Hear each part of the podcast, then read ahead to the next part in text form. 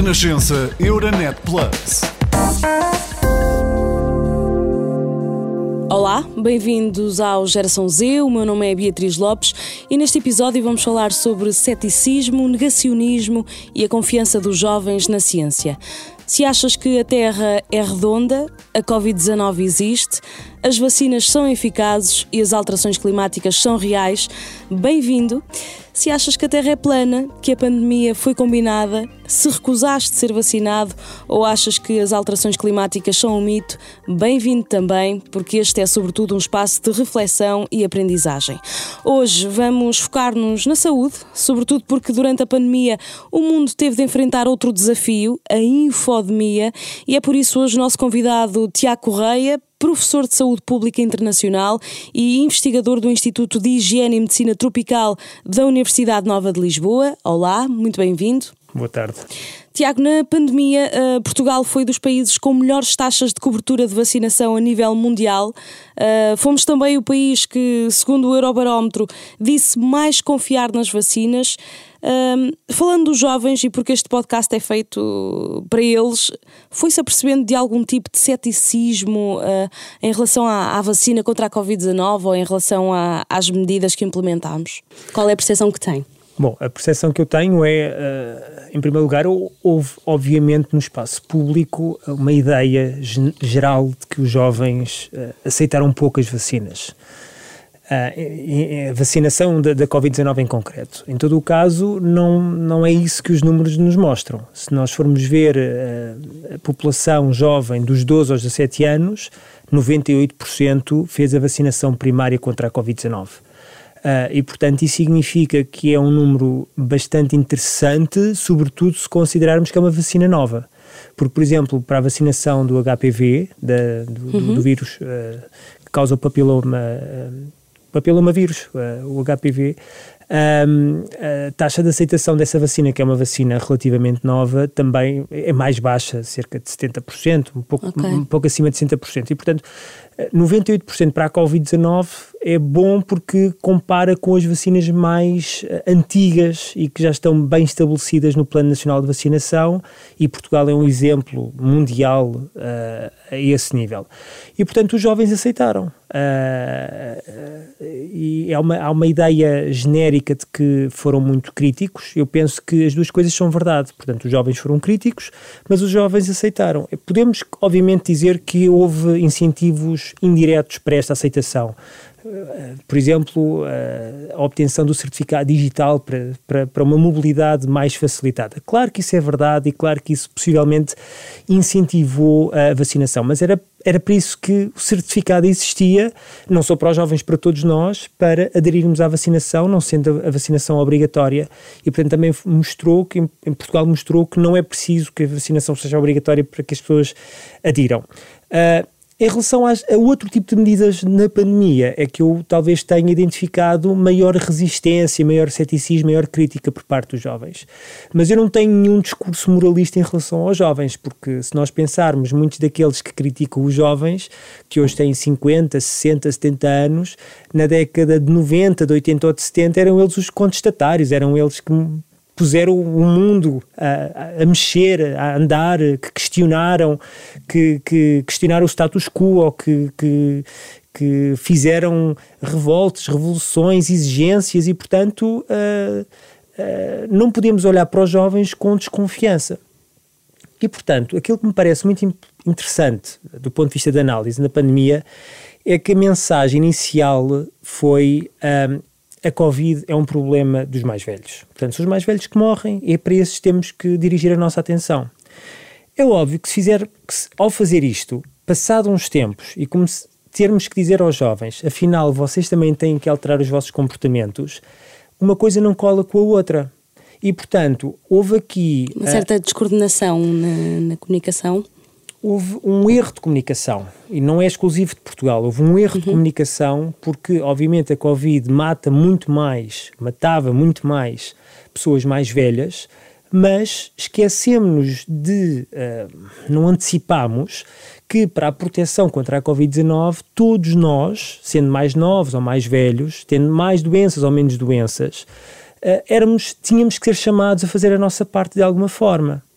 Como acontece com todas as doenças. Nós, quando nos vacinamos, não significa apenas, muitas vezes, que nos estamos a proteger a nós próprios, estamos muitas vezes a proteger a nossa sociedade com aquilo que se chama a imunidade de grupo, ou seja, vacinamos-nos para que coletivamente haja uma baixa uh, transmissão de vírus e mesmo que, de vírus, neste caso estamos a falar de vírus, mas mesmo que haja transmissão de vírus que uh, os impactos disso sejam bastante reduzidos.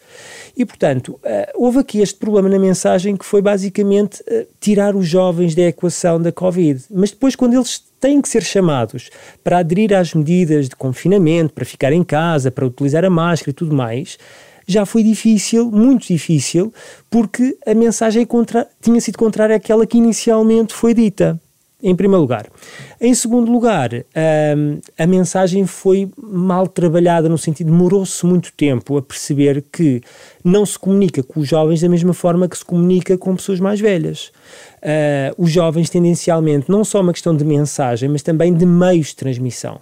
Ou seja, quando nós pensamos em comunicações de saúde pública, não podemos achar que colocamos um cartaz na rua, ou colocamos um anúncio na televisão, ou um, uma promo na rádio, para que a mensagem seja recebida e seja interiorizada. Isso não é suficiente. Temos que, de alguma forma, perceber como é que cada público-alvo adquire a mensagem, se acede à mensagem, depois como é que adquire a mensagem. Ora, e se nós sabemos por exemplo, as pessoas mais velhas veem muita televisão, confiam muito na televisão, e que se quisermos falar com as pessoas mais velhas, temos os programas da tarde ou os programas da manhã, que são espaços ótimos para essas pessoas, ou os noticiários na televisão, um, para os jovens não são esses os canais obrigatoriamente que vamos usar. Portanto, há aqui um problema, ou aqui uma especificidade na forma de comunicar e no próprio conteúdo da comunicação. E, portanto, houve aqui um problema de timing, de, de desfazamento da mensagem inicial, que a Covid não tinha nada a ver com os jovens e depois já passava a ter, com, a, a ter a ver com os jovens, e depois demorou-se muito a sintonizar-se a necessidade da comunicação. E agora, nos últimos tempos da pandemia, finalmente assistimos a boas estratégias de comunicação para os jovens, colocando pessoas que os jovens seguem nos canais de comunicação que os jovens ouvem ou consomem, mas uh, um ano e meio talvez de atraso. Já tarde. Uh, e portanto uh, tarde e, e, e, são estes desfazamentos de mensagem que são os principais obstáculos quando queremos fazer uma comunicação com a população para que a população de uma forma voluntária adira a uma determinada medida, seja ela a vacinação, seja ela outro tipo de medidas de confinamento como assistimos. Mas eu direi que na pandemia Vacinação, máscaras, confinamento, eu direi que a vacinação foi aquela que os jovens, apesar de tudo, os números nos mostram que mais aceitaram. Na altura, o Estado português e as entidades de saúde uh, esforçaram-se para ter uma comunicação coletiva, uh, para falar a uma só voz, uh, mas houve várias citações que geraram alguma polémica e eu posso ler aqui algumas. chegámos a ouvir a Diretora-Geral da Saúde a dizer que não havia grande probabilidade de um vírus destes chegar a Portugal. Ouvimos especialistas a dizer que a Covid-19 era menos perigosa do que a gripe, um, outros defendiam a vacinação em crianças e outros não. Estes episódios poderão ter eh, propiciado, digamos assim, um terreno fértil uh, para o crescimento de vozes negacionistas? Sim, claramente que sim. Uh, eu volto a dizer, o ponto aqui central para a Covid ou para qualquer outra doença, qualquer problema de saúde, é que a mensagem. Há aqui dois princípios essenciais: é que a mensagem seja constante, uh, e constante não é que a mensagem seja igual, porque o grau de incerteza era muito grande. Portanto, não há problema que a mensagem vá variando. Ora é preciso máscara ou não é preciso máscara? Ora é preciso vacinar ou não é preciso vacinar? O problema não está nesta variação da mensagem, está que as pessoas percebam a variação da mensagem isso não é o que uh, aconteceu e aquilo que nós assistimos nos exemplos que relatou. Uh, os exemplos que relatou foram imprudências de comunicação, são coisas que nunca podiam ter sido ditas, porque havia, havendo um grau de, quando há um grau de incerteza muito grande para qualquer doença, nós não podemos dizer o que é que vai acontecer. Isso é a regra número um. É vamos avaliar, vamos esperar, estamos a monitorizar não sabemos, não há problema nenhum dizer que não sabemos quando não sabemos. E, portanto, isso deixa as pessoas em stand-by, deixa as pessoas alerta, não cria uh, pânico e depois permite que a mensagem vá sendo corrigida à medida que vamos recolhendo informação e que vamos percebendo melhor o que é que está em causa. Portanto, os exemplos que deu, de facto, são exemplos de de, de tudo aquilo que não podia ter sido feito. E depois percebeu-se que não podia ter sido feito. E o que eu espero é que de futuro, quando vier a próxima pandemia, porque virá a próxima pandemia garantidamente, quer dizer, isso não, é, não há dúvida nenhuma a esse, a esse respeito, o que há dúvida é quando é que será e a respeito de que uh, agente patogénico, mas que haverá, haverá. Uh, faz parte da vida. Quando vier a próxima, que não cometamos estes erros de comunicação que, uh, academicamente, sabemos que não podem ser cometidos, mas infelizmente foram cometidos não é exclusivo de Portugal, uh, mas em Portugal, que é aquilo que nos importa mais, uh, assistimos, assistimos a isso. Mas eu estava a, a, a falar na questão do, de, da importância de se perceber esta variação da mensagem, ou seja, uh, com graus de incerteza, como eu dizia, graus de incerteza muito grandes, nós não podemos dizer o que é que vai acontecer. Podemos, quanto muito, dizer o que é que é esperado que aconteça ou o que é que nós gostaríamos que acontecesse. Eh, mas colocar os cenários em cima da mesa. E isso foi algo que as autoridades de saúde no início tiveram grande dificuldade em fazer. Eh, há uma ideia com a qual eu discordo em absoluto, que é a ideia de que as pessoas não estão preparadas para receber informação. Eu acho que as pessoas estão preparadas para receber informação. Temos que, se calhar, saber comunicar essa mensagem, adaptar aos vários públicos, como falávamos há pouco, mas esconder informação é a pior coisa que pode acontecer. Isso sim dá, é um terreno fértil para a especulação, para a negação, para a dúvida, para a suspeita, para a falta de confiança, para tudo, todos os ingredientes que nos levam àquilo que é o negacionismo. E, portanto, um, uh, eh, o o que é importante é que se saiba explicar tudo o que se sabe e tudo o que não se sabe. E na Covid nós no início não sabíamos muita coisa e ficámos só, à medida que fomos caminhando, é que fomos percebendo melhor como é que o vírus se transmitia, a, a, descoberta das vacinas, quem é que devia de ser vacinado, em que momentos, porquê. Mas esse é um caminho, foi um caminho que precisávamos de fazer um, e, que, uh, e que à partida não sabíamos como é que ia acontecer, e esta comunicação de incerteza é fundamental quando estamos perante emergências de saúde pública, sobretudo para agentes patogénicos novos que ainda não estavam descritos. Ainda em relação à, à pandemia, o facto de agora termos conseguido controlar uh, a pandemia. Uh, enfim, pode levar algumas pessoas a acreditar que afinal tinham razão, que isto não era assim tão grave.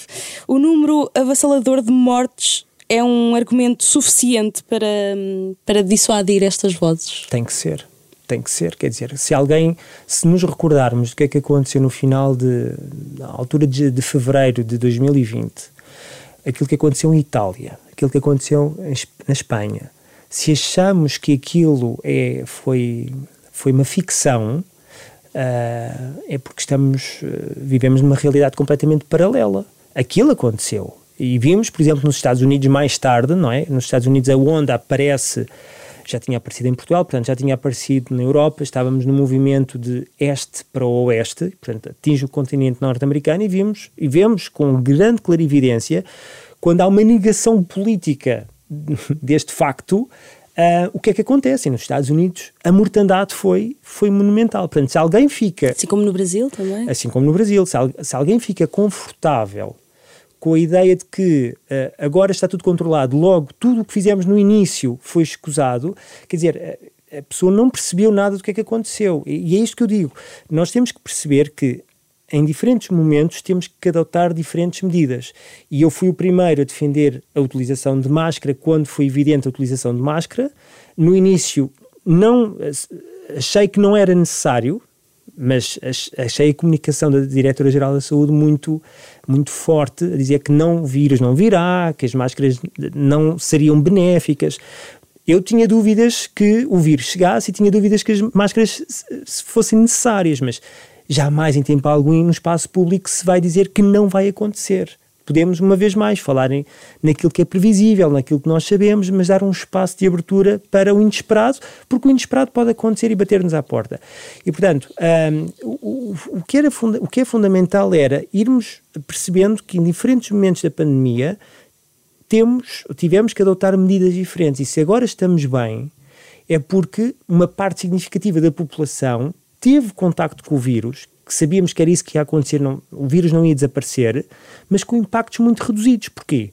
Porque a maior parte das pessoas estava, estava e está vacinada e, portanto, tendo um contacto com o vírus, os impactos disso, uhum. ou seja, as pessoas não ficavam doentes, só ficavam com sintomas muito ligeiros. Era esse o objetivo.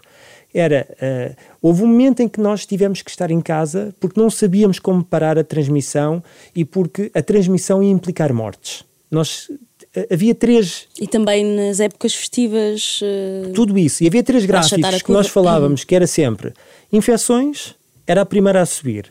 Internamentos, era a segunda a subir. Óbitos, era a terceira a subir. E era sempre assim que acontecia. E depois, infecções a baixar, depois eram internamentos a baixar e óbitos a baixar, mas por esta sequência. Uhum. Portanto, isso significa que nessa altura sabíamos que a transmissão do vírus ia causar mortes. Vimos isso, tivemos em Portugal, Portugal foi o pior país do mundo no inverno de 2021. Uh, ah, em termos da percentagem da população, né? face à população existente, uh, morreu-se muito, portanto, não, ninguém pode negar Uh, o, que, o que vivemos e ninguém pode negar a, a, a severidade daquilo que vivemos e, e, a importância de termos adotado aquelas medidas. Mas estamos hoje em dia melhor, é porque tudo o que tínhamos que fazer foi feito. Obviamente, uh, estou a falar de uma perspectiva genérica, mas o confinamento foi necessário, as máscaras foram necessárias, uh, a vacinação foi necessária, foi necessário tudo aquilo, a, a disrupção com a qual vivemos e para a qual não estávamos preparados. Agora, isso, eh, se agora não precisamos disso, não significa em momento algum que no passado não tenhamos precisado. Portanto, as pessoas têm uma vez mais que perceber que os comportamentos, as restrições ou as liberdades são decididas em função do momento, em função do que se está a viver. E, e de tempo para chegar aqui. Eu, eu, eu, eu recordo de uma entrevista que dei um, ehm, para um canal desportivo na altura que estavam muito interessados para perceber quando é que os estádios, os estádios voltavam a abrir e nós estávamos eh, no início do, do, estado de emergência, portanto estávamos eh, em, em uh, abril, maio, talvez maio, junho de 2020. E eu disse, quer dizer, eu não, eu não acho que isto no imediato não vai acontecer, porque se, se esperava que os estádios voltassem a abrir em agosto, setembro de 2020. Uh, eu disse, eu não acho que vai acontecer. Eu acho que não vamos, precisamos de mais tempo.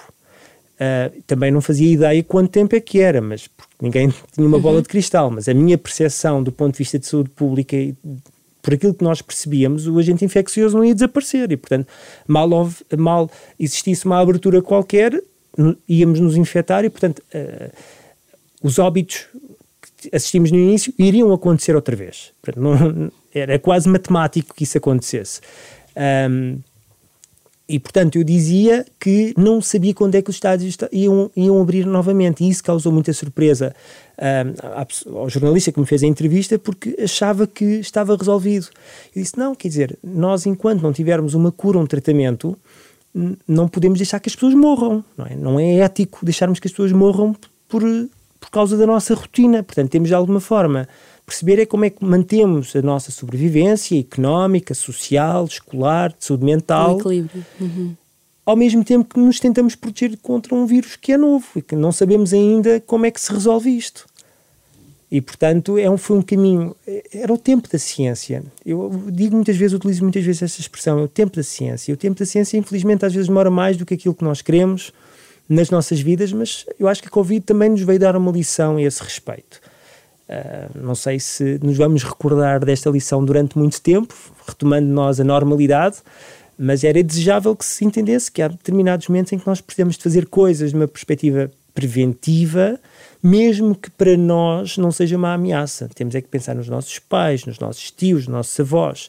E em Sim. Portugal nós sabemos que a população vulnerável para a Covid-19 era uma grande franja da população. Portanto, tivéssemos uh, tido uma irresponsabilidade política, como por exemplo no Brasil ou nos Estados Unidos, uh, a mortalidade tinha sido avassaladora. Mas não tenho qualquer dúvida a esse respeito. Três anos depois do, do início da pandemia, Ainda há questões eh, por responder, nomeadamente se a Covid-19 terá tido origem num laboratório de Wuhan. O FBI diz que é o mais provável, o Departamento de Energia norte-americano também, mas as conclusões não têm uma base sólida. Também não sabemos exatamente as consequências a longo prazo. Um, a falta de respostas, se calhar, também não ajuda, não é? Uh, também alimenta estes movimentos, não sei. Qual é a opinião do Tiago? Uh, vou, vou, separar a minha resposta em duas partes. A primeira é: não há qualquer evidência que o vírus tenha sido fabricado num laboratório. Uh, é, para mim é, é, incrível como é que essa mentira, porque neste momento é uma mentira, como é que se propagou tanto, porque a evidência que nós temos por parte da OMS, por parte dos estudos científicos que são feitos por cientistas de todo o mundo, continua a apontar para o mercado do Wuhan como o, o foco, o epicentro de, do contágio entre os animais para os humanos. E isto está a ser, cada estudo que aparece à procura do vírus, estudo científico, mostra isto. E, e, e, este exemplo, este exemplo de como é que uh, uma comunicação institucional que foi feita pelas autoridades norte-americanas, pelo FBI, mesmo que diga que um, que aquilo que estavam a dizer não tinha uh, base sólida, propagou-se no mundo inteiro como sendo a verdade. Uh, mesmo a própria instituição dizendo que aquilo que estava a dizer não tinha uma base científica. Uh, portanto, aquilo. Pronto, este, esta questão em concreto, a origem do vírus, esta comunicação para mim tem só uma explicação política, não tem uma explicação científica. Não, não há. Todos os estudos apontam para o mercado Wuhan, não há aqui nenhuma teoria da conspiração. Okay. Agora, a questão é. Um, o próprio negacionismo. Claro que o negacionismo, o negacionismo alimenta-se de tudo isto, mas a primeira questão é o que é que é o negacionismo? Eu acho que a primeira questão é uh, clarificar o negacionismo, porque nós muitas vezes também na sociedade portuguesa chamamos negacionismo a coisas que eu não, não, não acho de todo que sejam negacionismo. Uh, o negacionismo é negar uh, a evidência, é negar aquilo que é o nosso modo de provar a nossa existência e provar aquilo que nós conhecemos. Uh, não é duvidar, não é questionar. As pessoas podem duvidar, podem questionar. Isso não é negacionismo. Uh, por exemplo, na questão das, das, vacinas, há um fenómeno que não se chama negacionismo, que se chama uh, hesitação vacinal. As pessoas hesitam. Uhum. E na hesitação vacinal pode haver uma recusa da vacina. Ou seja, a pessoa diz: Eu não quero a vacina. Mas essa pessoa que recusa a vacina não tem que ser negacionista. Essa pessoa que recusa a vacina pode recusá-la não negando a ciência, não negando a, a evidência. Pode recusá-la porque considera que entre os riscos e os benefícios individuais, considera que não se justifica a vacinação, mas não nega a ciência. O que é que faz a sua avaliação de risco e diz: Eu não quero, mesmo aceitando a evidência. Isso é completamente diferente do que dizer que o vírus foi fabricado, que o vírus não mata, que as vacinas uh, uh, têm que nos colocam uh, implantes de 5G, já nem sei o que é que, o que, é que se dizia a respeito da, da, vacinação. Isso sim é negacionismo. É dizer coisas para as quais não há um menor suporte científico se bem que nós saibamos que a ciência está em constante evolução e que no futuro às vezes se desdiz em relação ao passado.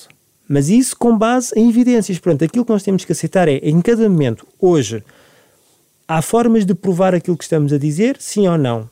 À luz do conhecimento científico, sabemos uh, determinadas questões sobre o vírus, sobre as vacinas, e, portanto, não, se questionarmos, se dissermos que aquilo que estamos a dizer neste momento é mentira, isso é negacionismo. Por muito que daqui a 5, 10 anos até venhamos a descobrir uma coisa diferente, mas o, o raciocínio que nós temos que fazer é, no momento presente, à luz do nosso conhecimento, da nossa compreensão sobre uh, a ciência, sobre os vírus, as, as, as bactérias, as, os fungos, uh, o que é que nós conseguimos, que explicações é que conseguimos produzir. Por muito que daqui a uns anos saibamos que afinal estávamos errados. Mas isso é com base numa validação científica, é com base no método científico, não é com base num achismo ou apenas um, ser alimentado através das teorias da conspiração, ou porque ouviu alguém dizer e que por algum motivo é uma mensagem muito carismática e que cola.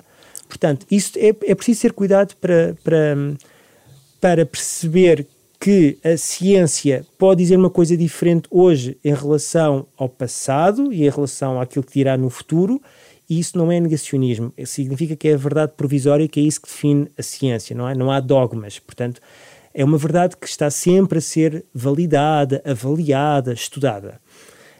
Um, mas isso não pode nunca ser confundido com negacionismo. E, portanto, o facto, imaginando, se se descobrir no futuro que os negacionistas, em relação à Covid-19, tinham razão em algum aspecto, não é que tivessem razão por ter razão. É, pode ter sido uma coincidência. Okay? ok?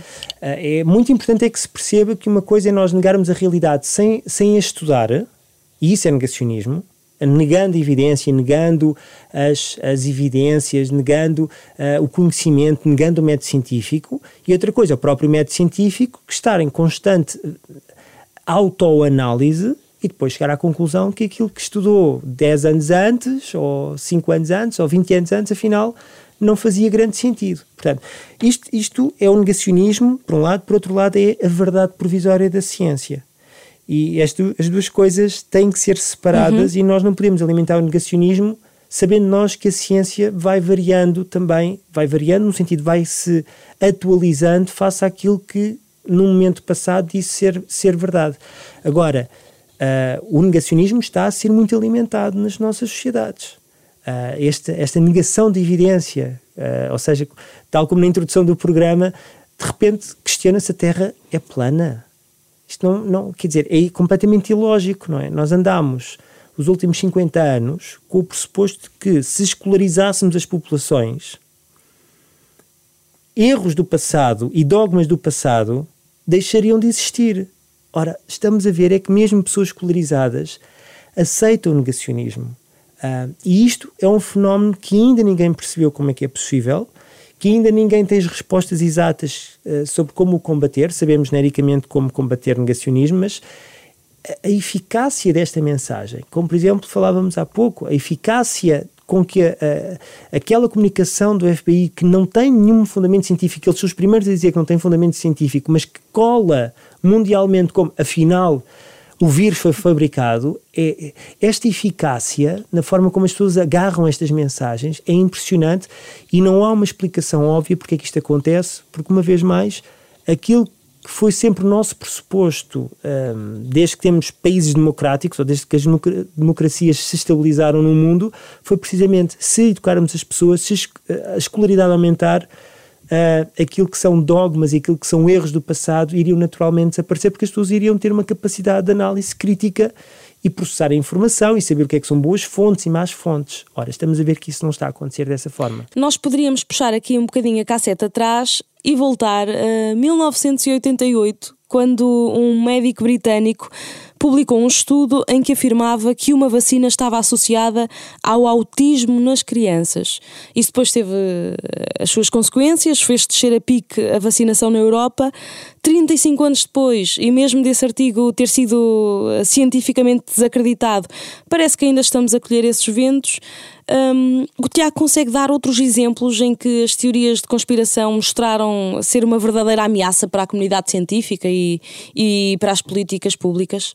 É assim, eu, eu direi que a questão da vacinação, para, para a generalidade das vacinas, é um exemplo muito claro disso. Ou seja, nós estamos a assistir ainda antes da pandemia, antes da Covid-19, a hesitação vacinal, por um lado, e o negacionismo, por outro, não esquecendo que são coisas diferentes, uh, estavam a aumentar. Portanto, uh, é algo mais estrutural nas nossas sociedades. Portanto, as teorias da conspiração, que, a meu ver, não é, não é a mesma coisa do que hesitar, questionar, duvidar, uh, já estavam, já se tinham alastrado. Um, não há uma explicação porque é que isso está a acontecer. Porque, uma vez mais, nós estamos, temos mais informação do que nunca.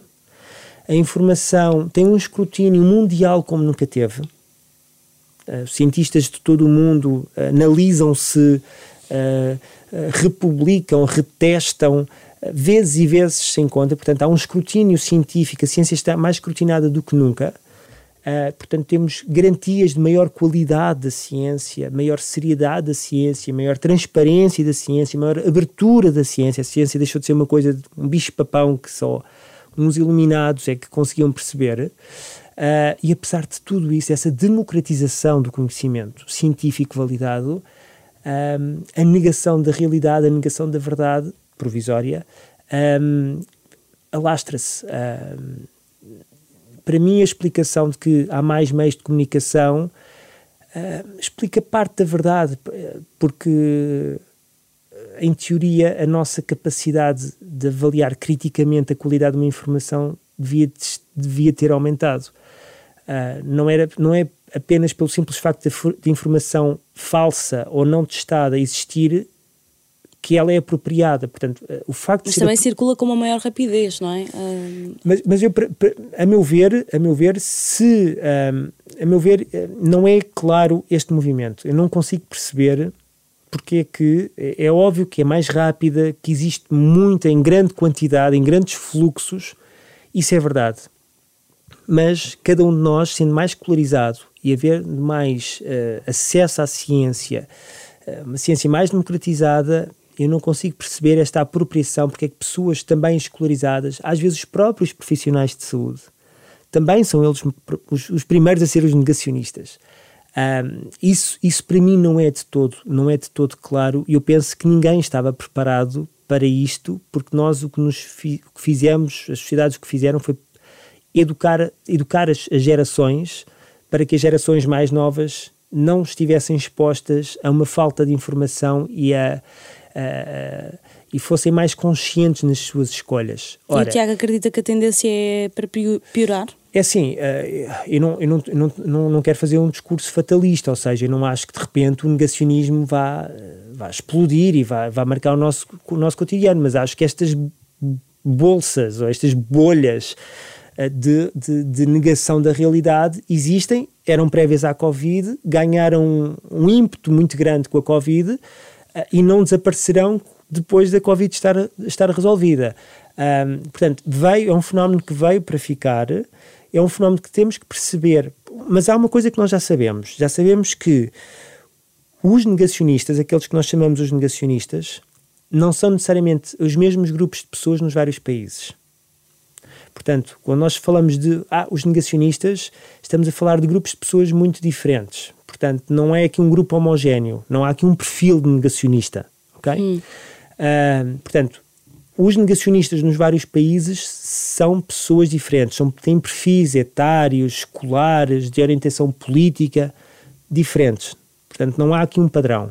Em primeiro lugar. Em segundo lugar, os motivos do negacionismo também não são necessariamente os mesmos.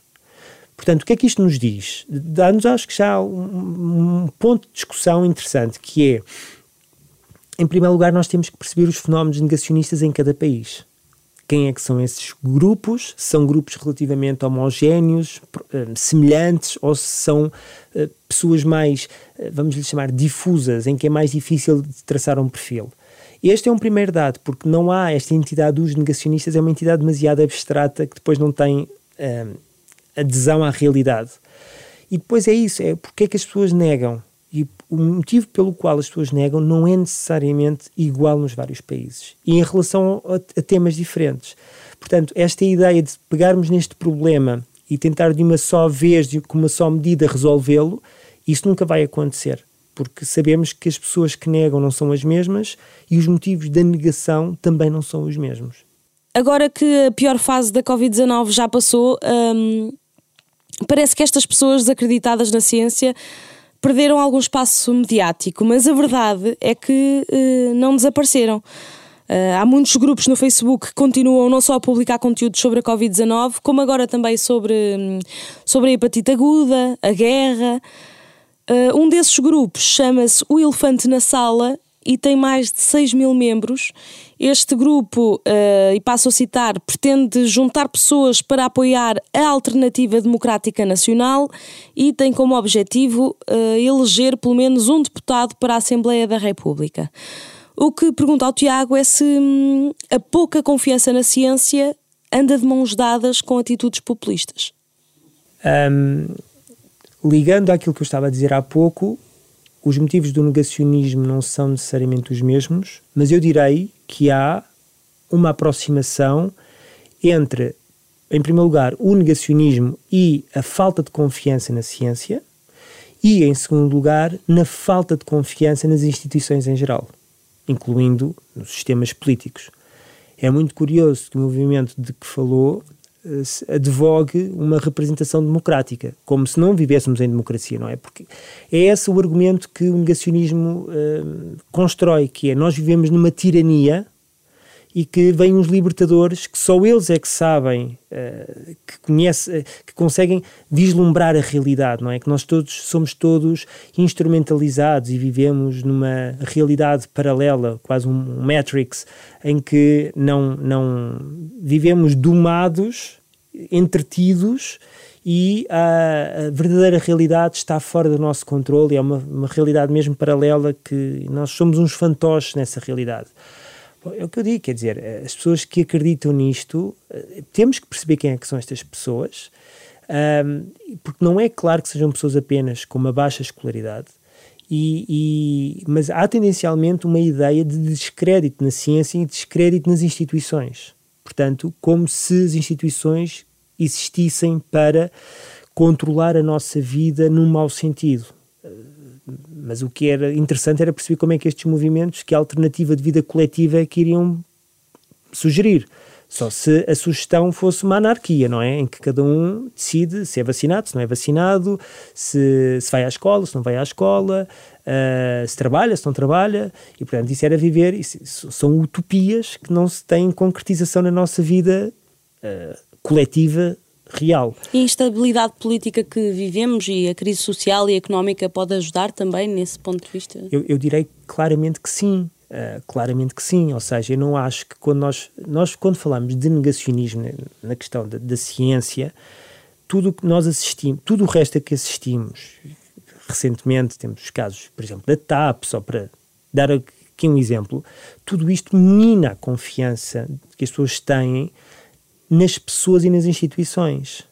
E quem é que cavalga essas ondas? É o populismo que está ligado ao negacionismo. E uma coisa alimenta-se da outra. Uh, é óbvio que se nós pensássemos, se a pandemia viesse agora, ou reaparecesse, ou esta, a Covid-19, ou uma outra qualquer, se aparecesse agora, um, este descrédito político que é causado por todos os motivos que não têm a ver com a saúde, TAP, os casos de, do governo, uh, uh, os, os, os, o, compadrio, o compadrio, tudo isso, descredibiliza depois o ator político que quer vir falar para a população e que vem dizer, afinal é preciso tomar medidas difíceis, afinal é preciso ficarmos em casa, afinal é preciso vacinar pessoas que habitualmente não são vacinadas. Portanto, ou seja, se há uma desconfiança por outros motivos, quando vem um problema de saúde e é preciso aqui uma mobilização coletiva, é muito mais difícil conseguir essa mobilização coletiva porque o descrédito já está institucionalizado. Portanto, sim, eu acho que há de uma forma muito clara estas mãos dadas entre falta de confiança nas instituições e negacionismo no que diz respeito à saúde e aos, aos temas de saúde. E, portanto, o que eu acho que é fundamental que as pessoas percebam é. Um, há tendencialmente uma ligação entre negacionismo, a negação da realidade ou o questionamento uh, não factual da, realidade uh, e a falta de confiança nas instituições, sejam elas a ciência, a política, uh, a própria escola, não é só a ciência de laboratório, a própria uhum. escola, o próprio sistema escolar questiona-se tudo, uma vez mais, como se vivêssemos uma, como se houvesse uma outra realidade, a verdadeira realidade, e que nós estivéssemos entretidos aqui com a nossa vida a sermos completamente instrumentalizados uh, por atores que uh, vivem escondidos e personagens que vivem escondidas e que governam a nossa vida e que nós afinal somos mesmo uns fantoches. E como é que o Tiago acha que devemos comunicar com estas pessoas? Vale sempre a pena responder a alguém que, que difunda teorias que não estão cientificamente comprovadas, por muito frustrante que seja às vezes? Vale sempre a pena desacreditar a mensagem. Não acho que vale, não vale, não vale muito a pena entrarmos numa numa luta suja uhum. de palavras, uma luta de palavras que é suja, porque um negacionista não vai deixar de ser negacionista. Uh, e, e ridicularizá-lo, se calhar, também não é não, solução. Não é solução. Uhum. O que é importante é desacreditar a mensagem. É dizer, vezes, as vezes que forem necessárias, que aquilo não é verdade. E mostrar por, por A mais B que não é verdade. Portanto, desacreditar a pessoa não acho que seja a solução. Desacreditar um, ah, ou ignorar a mensagem não acho que seja a solução, como se não existisse, porque isso, é, isso sim é um elefante na sala que não podemos ignorar. Portanto, é desacreditar a mensagem, é desacreditar no sentido de mostrar, por A mais B, que aquilo é mentira, que aquilo não é factual. Uh, e dizê-lo quantas vezes forem precisas ser dito. E sim, uh, e isso é um trabalho que eu vejo como sendo um trabalho dos cientistas, mas das escolas, uhum. uh, das instituições de saúde, se estivermos a falar de questões de saúde, mas eu penso que há, tem que haver uma grande preocupação em relação a este fenómeno, porque ninguém ganha com ele. E aquilo que eu mais lamentaria, se pensarmos no caso das vacinas, uh, considerando que não só a hesitação vacinal está a aumentar, mas o negacionismo está a aumentar, ficaria muito. Lamentaria mesmo que fosse preciso voltar a morrer de doenças sobre as quais já não, precisa, já não morremos e já não precisamos adoecer para que voltássemos a acreditar na, na eficácia das vacinas e na importância das vacinas ou dos medicamentos. Portanto, uh, estamos. Uh, vivemos. Também está relacionado, obviamente, de alguma forma com um modo de vida mais natural, mais próximo da natureza, quase um regresso às origens. Tudo isso é positivo e nós sabemos todos os problemas que existem na indústria agroalimentar, as comidas processadas, a qualidade da água. Nós sabemos que isso são tudo problemas e, de facto, o modo como nos alimentamos é um problema. Agora, fazer o salto disso para uh, negar aquilo que são vacinas ou medicamentos, acho que é um salto lógico uh, que não faz sentido e que não é preciso ser feito. As pessoas podem advogar um modo de vida mais uh, tradicional, natural, mais local, em que tenha uma menor pegada ecológica, tudo isso. Agora, não é precisar aqui saltos de, de argumentação para negar a própria ciência. E, portanto, a ciência, hoje, em hoje é, a ciência é a primeira a dizer que, de facto, precisamos de repensar o modo como nos alimentamos, como vivemos. Uh, as megacidades são focos de poluição, as megacidades são focos de doenças. Portanto, uh, a ciência não nega tudo isso. Agora, não, não neguem a ciência. Isso é que eu acho que está a acontecer por uma vez mais. Há motivos diferentes para que isso aconteça. Um, se, se, eu estiver a pensar em concreto nas pessoas que querem, que têm medo de tudo o que é artificial, gostam de produzir, de consumir as suas coisas, muito bem, mas isso não tem que negar aquilo que é. Uh, Uh, aquilo que nós sabemos que melhorou a nossa vida coletivamente e, portanto, esses saltos lógicos não, não, não, não precisam de acontecer. E o, o, Tiago já falou aqui na importância das escolas. Um, como é que é possível combater efetivamente o, o negacionismo? Uh, como falamos muitas vezes no, no, combate às fake news, uh, também de, de, apelamos a que é preciso uma maior literacia científica. Na prática, uh, como é que podemos, uh, de certa forma, com, combater este problema? Na prática, temos que perceber, em primeiro lugar, se existe um problema e qual é o problema. Isto liga-se muito com aquilo que eu tenho estado a dizer, que é precisamos de perceber como é que grupos específicos da população, sejam eles jovens, nas cidades ou nas zonas do interior, ou pessoas mais velhas, ou desempregados, ou pessoas mais escolarizadas, ou menos escolarizadas, ou pessoas mais de direita politicamente, ou mais de esquerda politicamente, como é que os vários grupos sociais e políticos, uh, como é que veem a realidade? Porque nós não sabemos isso, não é? Uh, nós não sabemos se há, se há um problema e quem são os grupos uh, onde este problema surge. Portanto, em primeiro lugar, era fazer, podemos lhe chamar uma monitorização sobre confiança ou desconfiança nas instituições, confiança ou desconfiança nas autoridades de saúde, confiança ou desconfiança nos medicamentos, por aí fora. Mas esta monitorização é o primeiro passo para sabermos se existe um problema ou se não existe um problema. E, em segundo lugar, perceber quem é que são os grupos que estão vulneráveis a este problema, ou seja, que manifestam mais este problema. E em terceiro lugar, é então adaptar a mensagem em função das características destes grupos. É assim, nós sabemos teoricamente que é isto que é preciso ser feito. Portanto, eu não sei neste momento se existe um problema nos jovens em concreto. Não tenho, não tenho essa percepção, sinceramente. E vendo aquilo que foi a vacinação, não acho neste momento que os jovens sejam um problema de negacionismo. Em Portugal, podem ser noutros países, porque uma vez mais já disse que o negacionismo os grupos negacionistas ou o negacionismo pode atravessar vários grupos sociais. Portanto, a minha primeira dúvida é se há um problema com os jovens portugueses. E eu não tenho certeza que haja um problema com os jovens portugueses. Não tenho nenhuma evidência que me diga que sim ou que não. E, portanto, eu gostaria, em primeiro lugar, que fosse feita esta monitorização para se perceber se há aqui uh, bolsas de resistência à, à verdade científica, mas se, identificando, uh, tem que se perceber os motivos para depois adaptar a mensagem aos motivos e a esse grupo-alvo. Agora, nós sabemos que uh, não há aqui uma bala de prata no sentido de uh, precisamos envolver as escolas, mas precisamos envolver as famílias, porque muitas das vezes a, a, a desinformação. já enraizada, não é? A desinformação, as crenças vêm do contexto familiar, e, portanto, nós não podemos é assumir que uh, há de facto aqui uma medida sozinha isolada que vai resolver tudo. É, é por isso que eu digo que nós temos de ter um conhecimento muito rigoroso sobre a realidade para perceber onde é que, se, se há um problema, onde é que esse problema existe.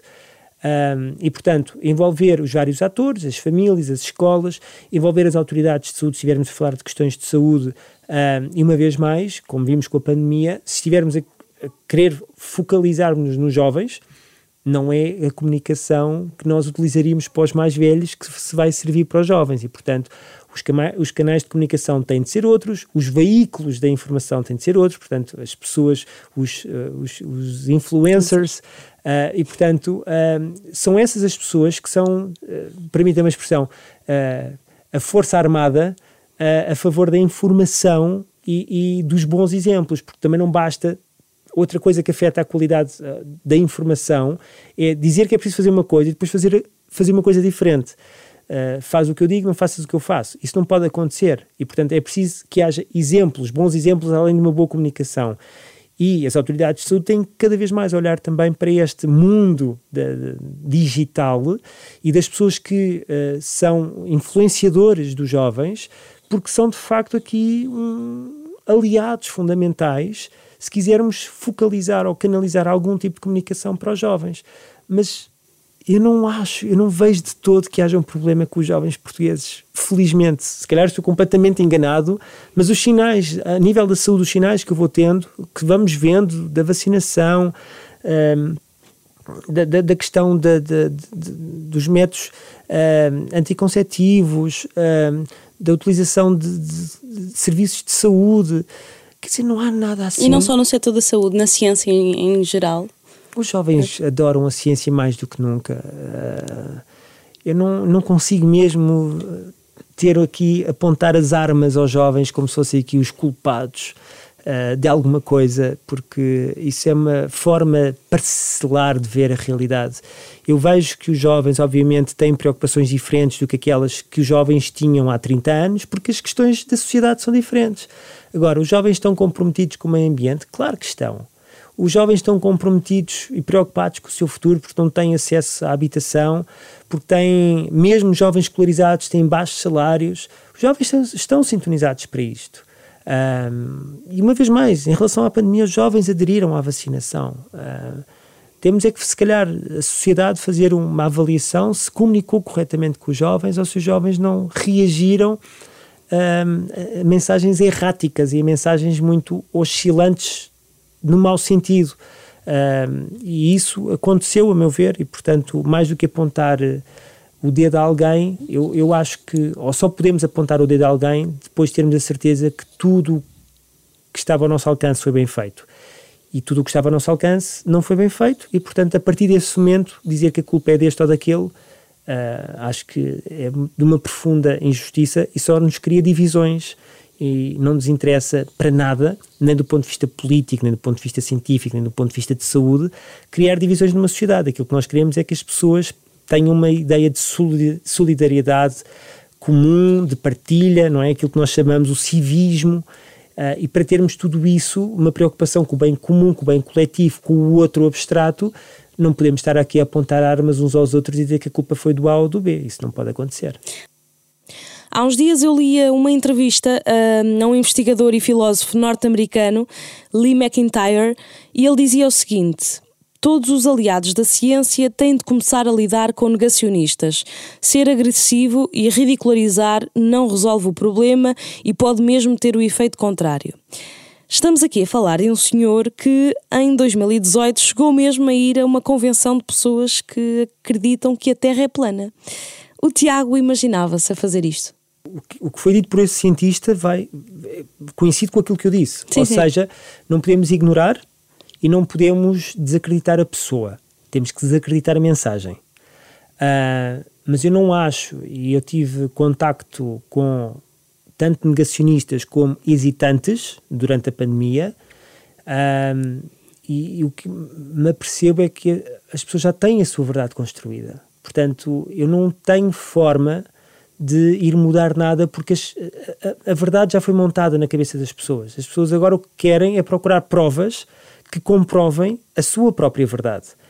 E, e são ah, inamovíveis. Portanto, eu acho que, sobretudo, se pensar apenas nos negacionistas, num determinado, num primeiro momento, estão, são pessoas que estão perdidas nesse sentido. Não é que possamos ah, abdicar dessas pessoas e, e, uma vez mais, ignorá-las, mas ah, eu, não, eu não acho que alguém, um cientista, que consiga ir a uma convenção de, de qualquer negação da realidade e que saia de lá com um bom resultado. Ah, acho, acho que isso, portanto, eu veria com grande dificuldade eu aceitar esse convite. Ah, mas não é que eu tivesse medo do confronto dos argumentos. O que eu iria perceber é que, de facto, é uma perda de tempo. E o meu objetivo é. ah, o negacionismo não está ainda bem percebido. Isto é importante que se perceba. Portanto, nós não sabemos ainda como resolvê-lo se o fenómeno em si não está bem percebido. Os motivos em quem são os negacionistas. Eu vou sempre insistir nesta ideia. Ah, portanto, não há aqui uma, uma solução fácil. Mas o que eu quero neste momento é que não haja mais negacionistas. Uh, depois, se calhar, no futuro, eu quero saber o que é que eu faço com os negacionistas e como é que eu os retiro de- desse, desse estado de coisas. Mas quem neste momento acredita que a Terra é plana ou que as vacinas uh, implantam 5G, eh, quer dizer, é, é tão irracional que não há. que é difícil fazer uma argumentação, porque as pessoas, se acreditam naquilo, é porque o estado ah, de construção da realidade já está completamente fora daquilo que são argumentos lógicos. E eu pessoalmente não consigo utilizar argumentos ilógicos para tentar ah, rebater esses argumentos. O que me interessa é que essas pessoas, o número dessas pessoas não aumente. E portanto, não é desacreditar a mensagem, eu acho que é fundamental para que se perceba, outras pessoas percebam que aquilo que está a ser dito não tem, não tem fundamento. Eu quero continuar a acreditar, apesar de tudo, que a escolaridade é um veículo, sabendo nós que não resolve, porque o negacionismo está aí com sociedades altamente escolarizadas e com acesso democrático à informação, mas temos que, de facto, manter uma vigilância constante, um trabalho constante, não é só na altura de pandemia, o trabalho uh, de combate às fake news tem que existir nos órgãos de comunicação social, como já existem, e eu vejo isso com, de uma forma muito positiva, e isso tem que continuar, e portanto temos que estar muito atentos a qual é a mensagem fake que neste momento está uh, a dominar, e combatê-la, e mostrar por A mais B que aquilo é falso, que é falso, que é falso, utilizar os mesmos canais de comunicação para implantar essa falsidade, ou seja, mostrar que aquilo é uma falsidade. Um, mas não é desacreditar as pessoas. Eu não, não acho que seja combater as pessoas, ser agressivo com as pessoas, chamar as pessoas uh, disto ou daquilo. Quer dizer, não somos ninguém para estar a julgar os outros. Agora, temos que desacreditar a mensagem porque sabemos que essa mensagem vai trazer um, problemas para, para todos nós, não é? De alguma forma. E o que nós queremos é co conseguir viver coletivamente da melhor forma possível, em que uh, todos nós, idealmente, consigamos nos realizar individualmente, do ponto de vista económico, político, social, familiar. Sabendo nós que isso é sempre muito difícil de se assegurar, que seja da forma mais justa possível, transparente possível e que. Uh, portanto, estou a falar de uma questão de coesão social. Temos que garantir a coesão social. O negacionismo ameaça a coesão social. É por isso que eu acho muito curioso movimentos negacionistas quererem uma representação política, porque isso é a negação da própria negação, porque isso tornaria-os, uh, quer dizer, iriam ter que uh, aceitar as regras democráticas e os negacionistas não aceitam as regras democráticas, aceitam a sua própria construção de verdade. Para terminar, um conselho ou uma recomendação que gostaria de deixar aos jovens que nos ouvem? Que sejam críticos, que sejam avaliativos, que não se conformem como tão tipicamente uh, caracteriza a juventude, mas que sejam muito exigentes na informação que consomem, que sejam muito capazes de perceber o que é, que é uma boa informação, uma boa fonte e uma má fonte, que não procurem a informação apenas de uma fonte e que procurem cruzá-la com outras fontes. E que, sobretudo, uh, é isso, que sejam capazes de avaliar criticamente aquilo que está diante dos seus olhos e que não comprem as coisas, não comprem no sentido de não, não validem as coisas de uma forma uh, imediata. Uh, eu penso que uh, isso é absolutamente fundamental. E se há alguém que é capaz de fazer isso, são os jovens, porque são os jovens que são os mais uh, inconformados por natureza, os mais desconfiados também por natureza, e portanto têm que só aplicar isso àquilo que também lhes aparece no seu dia a dia, sendo, sabendo eles que são os privilegiados na medida em que têm um acesso à informação como nunca existiu nas sociedades. Portanto, eles têm, comparativamente ao passado, melhor, as melhores ferramentas possíveis que poderiam ter e que lhes permite uma liberdade muito maior, agora que saibam utilizá-la e que saibam julgar criticamente aquilo que é bom e aquilo que é mau. Muito obrigada. Muito obrigado. Tiago Correia, professor de Saúde Pública Internacional e investigador do Instituto de Higiene e Medicina Tropical da Universidade Nova de Lisboa. O Geração Z regressa daqui a 15 dias, dia 26 de abril. Até lá. Renascença Euronet Plus, a rede europeia de rádios para compreender melhor a Europa.